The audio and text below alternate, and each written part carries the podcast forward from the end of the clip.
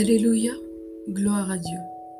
Que le nom de notre merveilleux Seigneur Jésus-Christ soit élevé au-dessus de tout nom. Amen.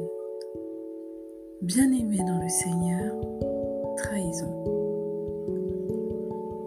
La trahison fait mal et nul n'aime être trahi. La, trahison est quelque chose qui touche au plus profond de nous et qui nous met dans des états pour plusieurs temps, très souvent. Lorsque nous sommes confrontés à une trahison, notre chair a tendance à vouloir rendre l'appareil. Et de là, tout un plan se met en place. La trahison blesse, surtout quand on ne pourrait pas soupçonner une tierce personne que l'on estimait en arriver là un jour. C'est terrible. Et selon la fragilité des uns et des autres en plus, la trahison peut déclencher d'autres choses. Maintenant, que nous dit notre Père qui nous aime tant et qui a envoyé son Fils unique Jésus-Christ mourir à la croix pour nous délivrer de tout poids, de tout fardeau, de toute tristesse et angoisse?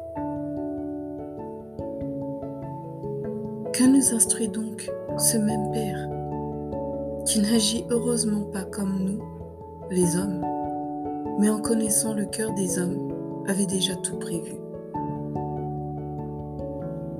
Abba, ta parole nous console dans le livre des psaumes, au chapitre 89, verset 33. Mais je ne lui retirerai point ma bonté, et je ne trahirai pas ma fidélité. Le Christ lui-même a été trahi. Le Christ a choisi pourtant ses propres, disciples pour son ministère. Des personnes qui ont marché, parlé, mangé, qui l'ont vu faire des miracles. Mais parmi ses disciples, un l'a trahi pour quelques sous, comme si la vie de Jésus ne valait que ces quelques pièces de monnaie.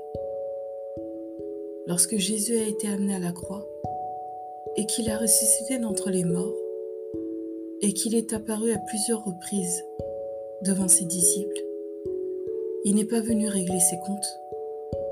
Il n'est pas revenu non plus sur la trahison de Judas auprès des autres disciples. Il n'a pas eu à rabâcher à Matthias le disciple qui a remplacé Judas, pour lui parler de la trahison de, Judas. Non, mais il est revenu victorieusement. Il a continué à faire des miracles.